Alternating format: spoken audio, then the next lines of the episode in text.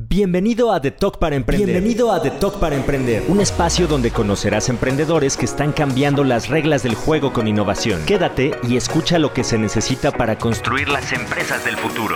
Inspírate, aprende y ponte en acción. Queremos verte emprender. Hola a todos, muy buen día, bienvenidos nuevamente a The Talk para Emprender. Yo soy Tania Barrera, manager de comunicación de WordDev y el tema y la empresa a la que vamos a hablar el día de hoy me tiene muy emocionada. El invitado que nos acompaña ha trabajado durante años para desarrollar una empresa social que une dos de los elementos de los que estoy segura estamos muy orgullosos todos los mexicanos, el valor de nuestra gente y el chocolate. Acompáñenme a conocer Oaxacanita Chocolate y a Germán Santillán, su fundador y director general. Hola, ¿cómo están? Muchísimas gracias por la invitación. Estamos muy emocionados de compartir con ustedes y al contrario, bien, bien emocionados de poder tener este espacio que nos brindan para compartir con su audiencia lo que estamos haciendo aquí en la Mixteca Oaxaqueña. No, a ti muchísimas gracias por acompañarnos hoy. La verdad es que estamos muy emocionados de platicar contigo. Es un tema que creo que es muy apasionante también para todos los emprendedores. Y personalmente para mí es muy apasionante el tema del chocolate, entonces se juntan dos cosas que nos gustan muchísimo. Sí, de, hecho, bueno, siempre que, podemos compartir parte de la gran historia que tenemos como país en cuanto al chocolate, siempre nos emociona a todos, ¿no? Y además, bueno, es un producto que evidentemente por sus características no solamente nos alegra el día, sino también nuestras pancitas. Entonces, pues al contrario, muy, muy felices de compartir. Perfecto, pues muchísimas gracias. A mí me gustaría comenzar esta charla con que nos contaras, por favor, cómo, un poco de ti, sobre todo, de, de tu persona, de cómo comenzaste esto, de cómo comenzaste a perfilar la idea de crear la primera chocolatería en México que trabaja con comunidades de la Mixteca oaxaqueña. Pues mira, eh, te voy a contar de manera muy rápida quién es Germán Santillán. Germán es un mexicano común y corriente como cualquier otro que existe en el país, que le encanta la comida, que le encantan sus tradiciones, que está muy orgulloso de ser mexicano y que además pues bueno, desde un principio me interesó mucho la parte de los negocios. Desde chiquito siempre he tenido este interés por participar en alguna organización, participar en actividades de liderazgo. Entonces siempre ha estado ese, esa espinita, ¿no? De querer hacer algo por la comunidad.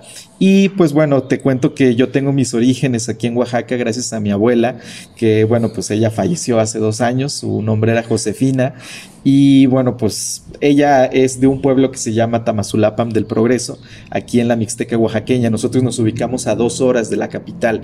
Em, aquí en en el, pueblo y yo desde chiquito, siempre que venía, siempre en los eventos más importantes de la comunidad estaba presente el chocolate. A tal grado en el que aquí en el pueblo, cuando a veces hay un funeral, pues bueno, evidentemente cuando tú llegas a, los, a las comunidades y a estos eventos, pues siempre te ofrecen un chocolate, ¿no? La comunidad siempre te ofrece un chocolate caliente, un pancito. Y había una broma muy común en mi familia que a veces cuando íbamos a algún funeral, ya pues es muy común que aquí en la comunidad digan, pues vamos por un chocolatito, ¿no? En vez de decir vamos a, a dar un abrazo o un pésame, ya se volvió muy común que pues bueno, la gente dice, vamos por el chocolatito. Entonces, pues siempre crecí con esta parte, ¿no? Yo aprendí a hacer chocolate, te cuento, hace ya aproximadamente unos 15 años o más, 20 años, cuando estaba chiquitito. Creo que muchos mexicanos tenemos esta experiencia aquí en Oaxaca de que pues estamos con nuestra abuelita, con la tía, con la familia, haciendo nuestras bolitas de chocolate para, pues, para el consumo personal.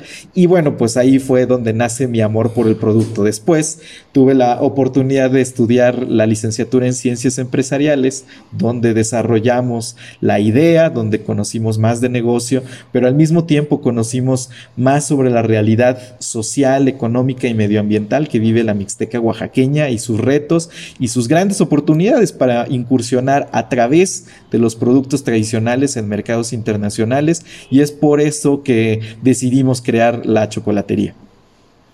No, bueno, es un proyecto maravilloso y la verdad, como dices, también el tema del chocolate es algo que está muy cercano a, los mexicanos y que nos une también precisamente como, pues como mexicanos, valga la redundancia, ¿no? Eh, cuéntame también cómo te acercaste a las comunidades, qué hacen específicamente con ellas. Sé que no es sencillo, que a veces no es fácil acercarse a este tipo de comunidades y sobre todo qué es lo que hacen ya con ellas en, en beneficio de, este, de esta sociedad. Perfecto, pues mira, te comparto para las personas que nos escuchan, eh, la Mixteca oaxaqueña se encuentra en el sur de México, nosotros estamos ubicados en Oaxaca, somos la región que colinda con los estados de Puebla y de Guerrero. Eh, la Mixteca oaxaqueña como tal se le conoce así por la cultura que vivió en este territorio, que fue la cultura mixteca, y déjame contarte que, bueno, nosotros tenemos históricamente un apego con el chocolate que se remonta a los años 1200. Tenemos una tradición chocolatera que ya casi va a cumplir 900 años, que nos habla precisamente que nuestra cultura veía en el chocolate, a diferencia de las otras culturas originarias de Mesoamérica, pues nosotros veíamos en el producto un elemento de unión social. Entonces, esta parte de que ahorita en las bodas en Oaxaca se comparte el chocolate, hay eh, pues una historia muy grande prehispánica que nos habla precisamente de que esta tradición tiene viviendo con nosotros muchísimos años y que curiosamente la gente pues a veces ni siquiera conoce el origen, ¿no? De, de la misma. Entonces, pues bueno, con este contexto cultural, nosotros decidimos, pues primero que nada, trabajar la producción de chocolate en el pueblo de donde es mi, de donde era mi abuela, donde ahorita tenemos las operaciones de Oaxacanita y comenzamos a trabajar la producción de chocolate, pues debidamente eh, y bueno, pues con este gusto personal que, que, tenemos por el producto, pero al mismo tiempo cuando dijimos, bueno, vamos a producir chocolate, dijimos, bueno, vamos a trabajar con algunas cocineras tradicionales de aquí de nuestro pueblo. Entonces, como nosotros, pues digo, vivimos aquí en la comunidad, conocemos a la gente y estamos, pues ahora sí que inmersos en pues la dinámica social de la misma comunidad, pues invitamos a algunas comadres, algunas amigas y dijimos, bueno, vamos a hacer un espacio en el cual podamos producir el chocolate de forma profesional, respetando estos estándares de higiene que, bueno, pues nuestros clientes se merecen y pues al mismo tiempo vamos a convivir, ¿no? Entre nosotros y entre las personas que estamos produciendo el chocolate. Cuando comenzamos con las primeras actividades, te lo, te lo digo así, comenzamos en un cuarto vacío en la casa de mi abuela, eh, con cero conocimiento técnico del tema del chocolate, pero con muchas ganas de querer pues generar un proyecto que no solamente generara bienestar económico, sino también social. Nos dimos cuenta de muchas eh, dificultades por las que atravesamos nuestros colaboradores, ¿no?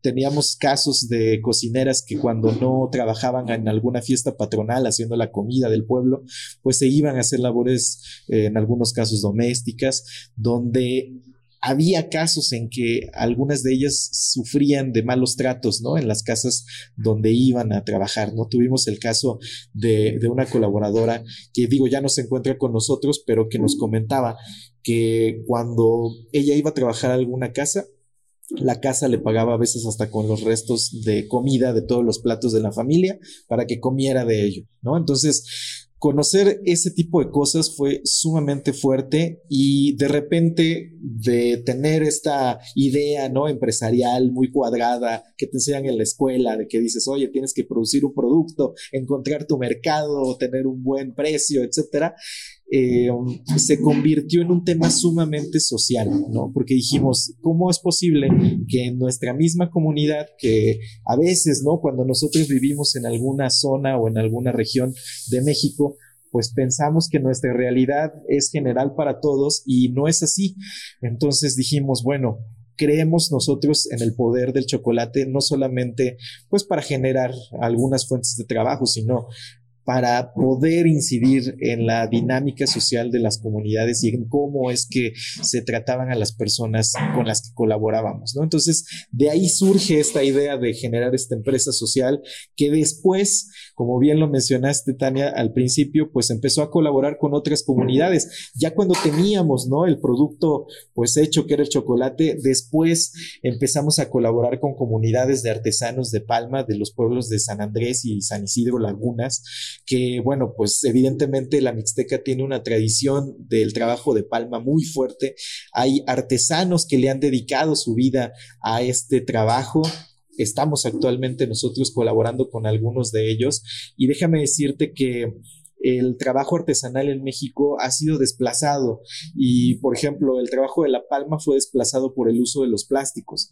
Hay muchas personas en el país que evidentemente dejaron de utilizar estos tenatitos, estas canastas tejidas a mano porque decían, bueno, pues voy a utilizar una bolsa de plástico, ¿no? Porque me sale más barato, porque pues la puedo tirar a la basura, no la tengo que estar cuidando. Y entonces se fue desplazando este trabajo a tal punto en el que, pues te digo, trabajamos con artesanos que llevan más de 60 años trabajando con, con la palma, que en los últimos años no habían encontrado un mercado fijo en el cual colocar sus productos. Entonces, pues dijimos, bueno, pues si ya ustedes saben hacer este tejido de palma, ¿por qué no pues empezamos a co-crear algunas presentaciones de canastitas para que se adecúen al chocolate y al mismo tiempo el chocolate se adecúe a las canastitas y empezar a generar un empaque, pues que digo, eh, con estas tendencias que, que existen de lo eco-friendly y de lo amigable con el ambiente, pues nosotros dijimos, bueno, pues a lo mejor y no eh, tenemos esta dinámica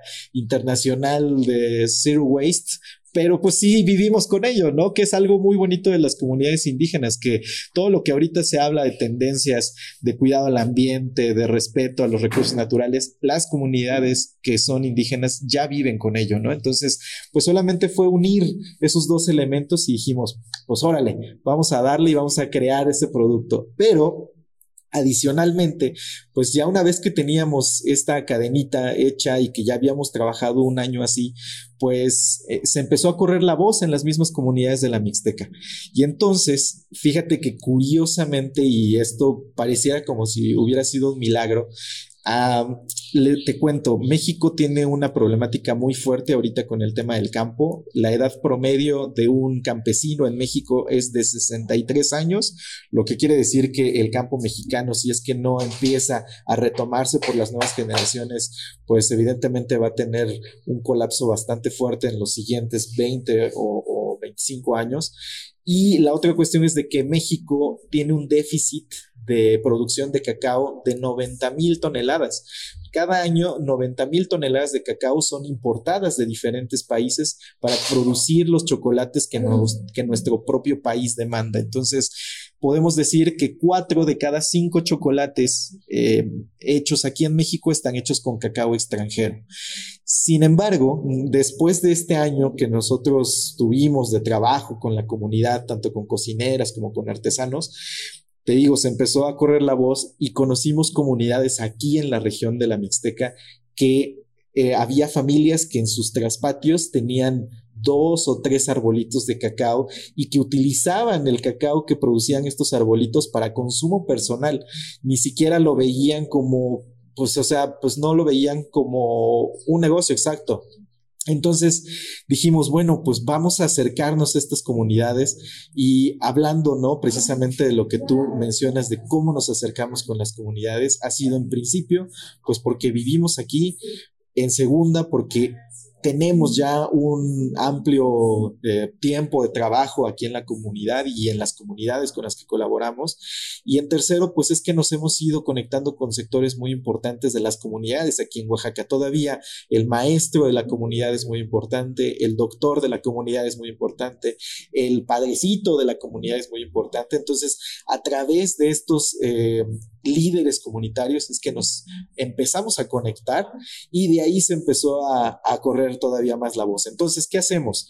Pues empezamos a dar capacitaciones en el tema del campo, empezamos ahora sí que a darle seguimiento a cacaocultores nuevos que de repente aquí en, la Mixteca se trabajaba el café, lamentablemente por las plagas como la roya se empezaron a, dejar de producir algunos tipos de café en la región y empezaron a migrar al cacao y nosotros empezamos a dar acompañamiento a estas familias para que, pues bueno, ahora sí que eh, a través de este conocimiento pues hasta internacional que nosotros hemos logrado tener aquí en la, en la comunidad, pues bueno, pues es que hemos logrado eh, conectar no solamente con personas profesionistas de aquí de México, sino que hemos podido colaborar con gente de Colombia, con gente de Bélgica, con gente de Estados Unidos, con gente de Canadá, que ha conocido nuestro proyecto y que se ha venido aquí a la aventura, a la Mixteca, y bueno, pues hemos compartido, ¿no? Conocimiento, que mucho de esto se trata de eso, ¿no? De compartir eh, lo que hacemos. Entonces, sí, Oaxacanita como tal es esta empresa social que se dedica a la producción de chocolate artesanal y que colabora directamente con comunidades orgullosamente indígenas, pero con estos tres sectores que son los cacaocultores, las cocineras tradicionales y los artesanos de palma, logrando formar una cadena productiva y colaborativa que pues ahora sí que incide desde el trabajo en el campo hasta la puesta en el mercado del producto. Entonces, eso es lo que hacemos aquí en Oaxacanita y pues bueno, este año cumplimos más de seis años de trabajo. Qué emoción. Y la verdad es que esto que, además tú comentas es muy importante porque anteriormente lo platicaba yo contigo en una oportunidad que tuvimos de platicar muy rapidito, pero precisamente eh, lo que comentaba yo era que el emprendimiento, cualquier emprendimiento tiene un valor muy especial por ser eh, un, un espacio o un emprendedor busca una visión de negocio y siempre eso tiene como cierta magia y es especial, ¿no? Pero al momento en el que tú también buscas como emprendedor buscar dar una solución a algún problema o tener alguna mm, alguna mejora a la vida y a la sociedad de la comunidad que te rodea, pues este emprendimiento social aumenta todavía su valor y como lo comentas, pues es muy interesante el ver cómo se han estado uniendo las comunidades, viendo la oportunidad de negocio también ellos en sus propias eh, finanzas y en su propia vida y en su propia superación. Es, es muy maravilloso este trabajo que están haciendo. Te, felicito, la verdad a mí me encanta el, el proyecto y es maravilloso. Muchas gracias, Tania. De hecho, una de las cosas que, que, nos gustaría también mencionar es que pues bueno, Oaxacanita Chocolate como tal, pues nace en una comunidad rural, nace en una zona rural que desde el 2017 a la región mixteca de Oaxaca se le consideró como una de las regiones más pobres de México. Tenemos índices de marginación muy, muy preocupantes. Tenemos índices de migración también bastante complejos. Somos de las zonas de México que más mano de obra exportan hacia los Estados Unidos de América y a diferentes ciudades del país. Yo me que, pues digo, aquellas personas que inclusive cuando van al metro eh, en la Ciudad de México y encuentran a niñitos pidiendo pues algún, alguna dádiva, pues pregúntenles de dónde son, les puedo apostar que la mayoría de ellos son de pueblos de aquí de la Mixteca. Entonces, evidentemente la generación de este tipo de proyectos que tienen un peso social muy fuerte, pero al, al, mismo tiempo obedecen a las condiciones del mercado en las cuales estamos viviendo, pues tienen un impacto directo, ¿no? En la, en la región. Y pues bueno, te, te platico que pues hemos visto el cambio, ¿no? Eh, a través de los años, tanto con las, el equipo que tenemos de cocineras que está aquí en Oaxacanita, que es increíble y que al día de hoy ya pueden venir a visitarnos, pueden platicar con ellas, eh, se sienten súper libres de decir, oye, pues yo ya estoy ayudando a mi casa, ya mi marido no, no me exige que me quede en la casa para hacerle comer, sino que yo ya le dejo la comida caliente y que él se atienda, ¿no? Yo tengo que ir a trabajar porque pues también ayudo a mi familia, hasta el grado en el que, por ejemplo, pues los mismos artesanos empiezan a retomar la artesanía, inclusive hemos visto que hasta los nietos o los hijos de los mismos artesanos empiezan a retomar este cariño por la palma. Y la otra cuestión es que también el, trabajo en el campo ha sido muy bonita, ¿eh?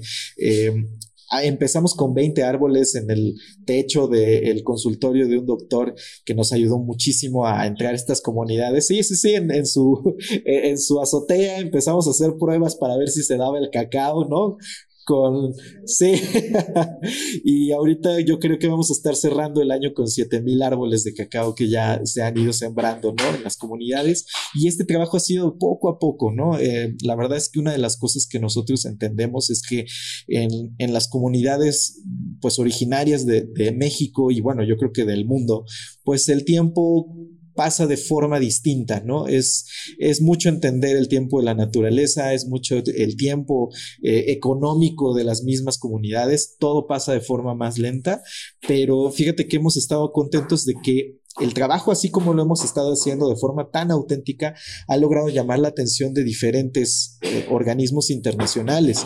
Y es que, pues bueno, ahora sí que hemos podido eh, trabajar con empresas como Facebook, como el gobierno de Estados Unidos, organizaciones de ese estilo que nos apoyan en las actividades que estamos realizando acá, ¿no? Y bueno, pues evidentemente hay muchos retos que pues como empresa social existen, ¿no? Ya lo habíamos eh, un poquito ah, platicado, Precisamente me ganaste la palabra del tema, maravilloso.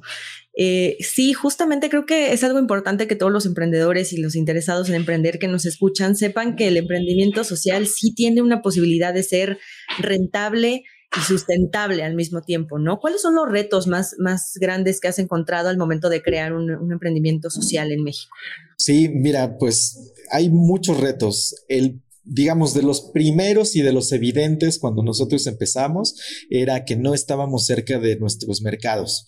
En realidad nosotros vivir a dos horas de Oaxaca o a seis horas de la Ciudad de México, pues evidentemente pone de facto una brecha muy importante al momento de querer colocar tus productos.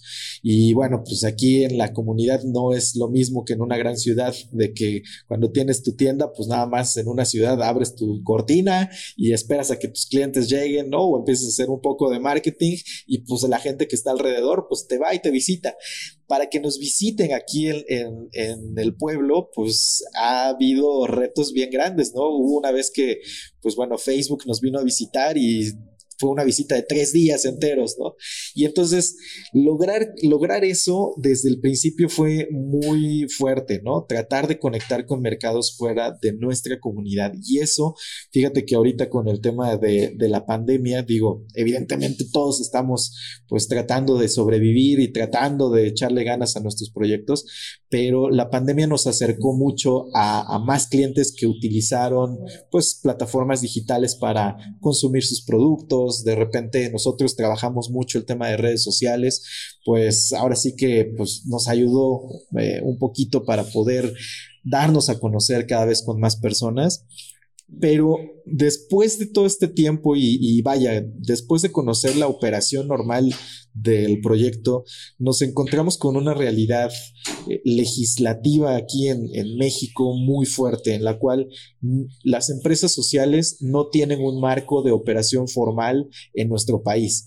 Y entonces, cuando nosotros hablamos de empresas sociales, existe no solamente una laguna mental dentro de la ley, sino también dentro de la conciencia colectiva, ¿no?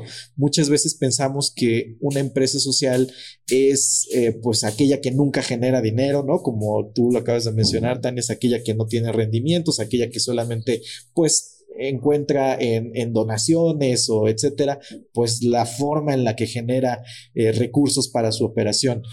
Y del otro lado, pues existe también pues esta creencia de que las empresas sociales pues somos aquellos locos medio hippies que quieren hacer cosas por las comunidades o por su entorno en el que se encuentran y entonces se nos deja en un limbo, ¿no? A, estos, a, nosotros que somos emprendedores sociales, porque pues bueno, una empresa social como tal es aquella empresa que sí genera recursos económicos a través de, de, sus operaciones, pero que al mismo tiempo encuentra dentro de su espíritu esas ganas de querer contribuir al desarrollo integral del contexto que le rodea. Entonces, eh, no hay, no hay como tal una terminología especial dentro de la ley y eso, fíjate que nos, nos pone eh, a competir tanto con empresas que son meramente del giro económico, comercial, y nos pone, ¿no? También a ver la forma en la que vamos a conseguir nuestros recursos como tratando de ser alguna fundación, alguna asociación una civil. Organización, una ONG, algo. entonces estamos en ese limbo, ¿no? En realidad nosotros como tal no hemos logrado todavía ver que el país se preocupe por el impulso a estas empresas. Fíjate que nosotros hemos estado con algunas pláticas con algunos organismos aquí en México para tratar de poner sobre la mesa el hecho de que exista una forma legal en la cual tú te puedas constituir como una empresa social aquí en México, que al mismo tiempo, vaya, puedas tener la facilidad de recibir donaciones de organismos internacionales o de inversiones de impacto de fondos que ni siquiera a lo mejor existen en México, sino que están fuera eh, de nuestro país, pero que al mismo tiempo te permita eh, pues generar un producto que puedas facturarlo, que puedas colocarlo en diferentes lugares, en diferentes mercados y que al mismo tiempo pues bueno, tengas esa facilidad, ¿no? De tener ingresos por ventas, ingresos por donaciones y que al mismo tiempo pues se vaya impulsando esta forma de ver a los negocios, porque bueno, pues si queremos mejorar la realidad de nuestro país, evidentemente allá afuera hay muchos líderes comunitarios que están haciendo todo lo posible por generar productos que apoyen a su comunidad, y que evidentemente no tienen este respaldo de parte de, pues, del gobierno aquí en mismo México, ¿no? Necesitamos hacer un llamado de atención a que nuestros mismos representantes eh, en los congresos pues volteen a ver a las empresas que al día de hoy están haciendo lo máximo para poder tener una recuperación económica después del evidente problema en el que estamos con la pandemia. No, y además, eh, como bien lo dices, es un tema de... Mm, no se trata de que el emprendimiento social esté de moda o es un tema que esté en tendencia en este momento, sino es necesario. Ya la, la, mm, la producción o el, modelo o el plan de negocio incluso de muchas empresas tienen que incluir este tema de sostenibilidad tanto ambiental como social para que realmente aporte un valor adicional, ¿no? Entonces es necesario y es importante lo que comentas porque creo que hay muchos emprendedores allá afuera que, que, necesitan ampliar esta visión y que además puedan ver que sí, efectivamente se puede, ¿no? Sí se puede, sí se puede tener las dos cosas a la vez y al mismo tiempo apoyar. Así es. Y la otra cuestión que yo también creo que es muy importante es, eh, como tú lo dices, y le acabas de dar al clavo, creo que todos tenemos que ampliar nuestra visión de lo que significa ser eh, emprendedor, ¿no? Eh, y bien lo mencionaste, creo que ahora ya, y, y también nosotros lo platicábamos hace algunos días, creo que ahora las empresas de facto tienen que dar un buen servicio, tienen que dar un buen producto, eso ya lo tiene que tener cualquier empresa. Ahora, ¿qué es lo que tendríamos que exigir de las organizaciones que actualmente existen en México, pues que tengan un impacto social, eh, ambiental, cultural, educativo. O sea, sí necesitamos generar una conciencia de consumo que nos permita a nosotros como consumidores exigirle a las empresas que le compramos, pues que también abonen algo a sus comunidades. Te lo platico de manera muy resumida. Nosotros aquí en Oaxacanita hemos podido recibir también premios internacionales. Somos la única chocolatería en México que ha sido reconocida a nivel internacional por el impacto social de sus operaciones. Eh, en, los, en el último mes, la OEA nos reconoció a nivel continental precisamente por las contribuciones que hacemos a la sociedad en cuanto a nuestras operaciones. Hemos recibido reconocimientos del expresidente Obama, del gobierno de los Estados Unidos, de, de Facebook, de, de, TED. Ahorita vamos a presentar nuestro trabajo en, en California, en Monterrey. Eh, vamos a presentar, fíjate, estamos bien emocionados porque vamos a estar en el mismo ciclo de conferencias que el fundador de BioNTech, que de ganadores de, Grammys. Eh, y bueno, pues vaya, evidentemente este, estos reconocimientos para nosotros sí nos ayudan a tener una mejor estructura organizacional y tener más formalidad en nuestras operaciones, pero al mismo tiempo lo que hemos hecho aquí en Oaxacanita es, si ya tenemos el reconocimiento de estos organismos, ¿por qué no empezamos a colaborar con ellos para traer cosas aquí a la Mixteca? Y fíjate que ya hemos desarrollado más de cinco programas aquí en la región donde hemos dado talleres de emprendimiento, de habilidades blandas, de idiomas, de tecnología, de derechos humanos, con organizaciones internacionales que de repente dicen, oye, pues Oaxacanito está allá en la Mixteca, pues vamos a ver cómo podemos sumar allá a la región, ¿no? Entonces, creo que eso también es muy importante porque sí, eh, tenemos que, que empezar a generar una conciencia empresarial que vaya más allá de lo evidente, ¿no? Nosotros, vaya, nosotros encontramos en el chocolate, sí, pues el espíritu de la organización, pero el pretexto principal para generar un cambio positivo en las comunidades en las que trabajamos. Ok, excelente. Pues no, la verdad es que es un proyecto interesantísimo, además de que maravilloso que, que una nuestras tradiciones y nuestra gente que también es tan valiosa, como lo comentaba yo al inicio, con un producto tan mexicano y que además tiene tan buenos, tan buenos resultados. Pues encantados, Germán. A mí me gustaría cerrar, ya ir cerrando este, este tema con unas preguntas rapiditas. Así las, las conocemos nosotros como las cuatro preguntas rápidas del final del podcast, para que conozcan un poco más de tu personalidad. ¿Estás listo? Súper, vamos. Perfecto. ¿Qué hábito ajeno no soportas? Fíjate que ayer precisamente tuve tuve dos, dos choques de realidad. Uno fue eh, la falta de conciencia colectiva, creo que se me hace uno de los hábitos que debemos de destruir aquí en el país. El hecho de que no pensemos en los demás me causa, eh, me causa mucho estrés, ¿no? Por ejemplo, ayer vi una persona que se estacionó muy mal en una de las calles donde, donde impidió el paso a la ciclovía, ¿no? Y dije, híjole, ¿cómo es posible eso, no?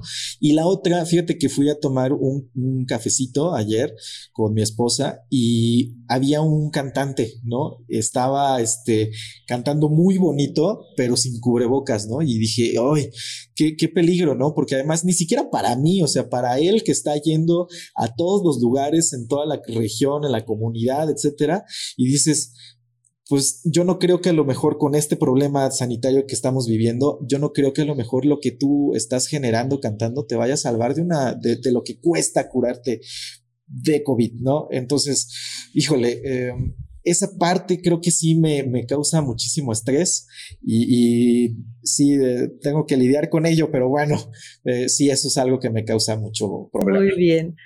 Oye, y si tuvieras una hora más en tu día, ¿qué harías? Yo creo que me destinaría más tiempo a mí mismo. Fíjate que estoy tratando de hacer eso, eh, hacer un poquito más de ejercicio. Estoy ahorita en una época en la que estoy en esa transición, ¿no? De malpasarme a tratar ya de cuidarme un poquito más y creo que sí destinaría muchísimo más tiempo a, a mi persona. Es muy buen consejo. Creo que todos lo tenemos que hacer porque nos gana el día a día. Sí. ¿Qué te gusta más? ¿Leer, escuchar música? Soy súper fan, fíjate, de escuchar música. Yo empecé a tocar la guitarra a los 11 años y entonces me gusta muchísimo eh, escuchar música, me gusta mucho escuchar tendencias nuevas.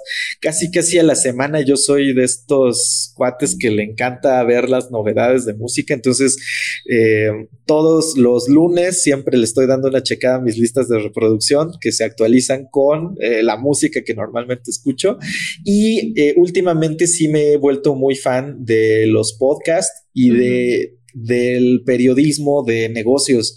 Fíjate que sí es muy importante estar todo el tiempo eh, actualizado con estos temas. Y, vaya, yo no digo que, que, que, esté mal leer libros, vaya, pero creo que ahorita, eh, de acuerdo a la realidad que nos tocó a nosotros vivir y a la inmediatez de la información, con la que, pues bueno, vivimos todos los días, creo que ahorita yo recomendaría muchísimo más que estemos actualizados, ¿no? A través de los podcasts, a través de, documentales que inclusive están en Internet. Entonces, eh, creo que eso nos ayuda mucho más a entender la realidad del mundo, ¿no? Y entonces, pues el trabajo que ustedes realizan con, con el podcast es sumamente importante porque creo que nos acerca, ¿no? A, a casos reales, a casos de personas que están allá afuera queriendo hacer algo por el país y pues creo que es súper, importante que cada vez conozcamos más estas historias. Excelente, muchísimas gracias Germán. Pues fue un placer platicar contigo, es un gusto para nosotros tenerte en The Talk para emprender y pues esperemos que esta es la primera, pero que no sea la última vez que platiquemos. Queremos saber más de, de Oaxacanita Chocolate y estamos encantados de tenerte aquí. Muchas gracias, Germán Santillán Ugarte, fundador y director general de Oaxacanita Chocolate. Muchas gracias a ustedes y al contrario, estamos a sus órdenes y muy contentos de seguir compartiendo la alegría del chocolate. Gracias, Germán. Hasta la próxima. Pues gracias por escuchar de Toco para Emprender. Esto fue este episodio maravilloso sobre Oaxacanita Chocolate. Suscríbanse para recibir todas las notificaciones de cada episodio nuevo que compartimos. Eh, compartan en redes sociales, escúchenos a través de Spotify y YouTube. Síganos en todas las redes sociales, estamos como arroba Queremos leerlos, queremos que nos escriban para conocer qué les pareció este episodio y recuerden que en WordTef los queremos ver emprender. Yo soy Tania Barrera y nos escuchamos muy pronto. Muchas gracias por escucharnos. Esto fue The Talk para Emprender, un podcast de WordTef, aceleradora de empresas y fondo de capital emprendedor. Sigue nuestro contenido en wordtef.com y encuéntranos en redes sociales como arroba No te pierdas el siguiente episodio, suscríbete y compártelo.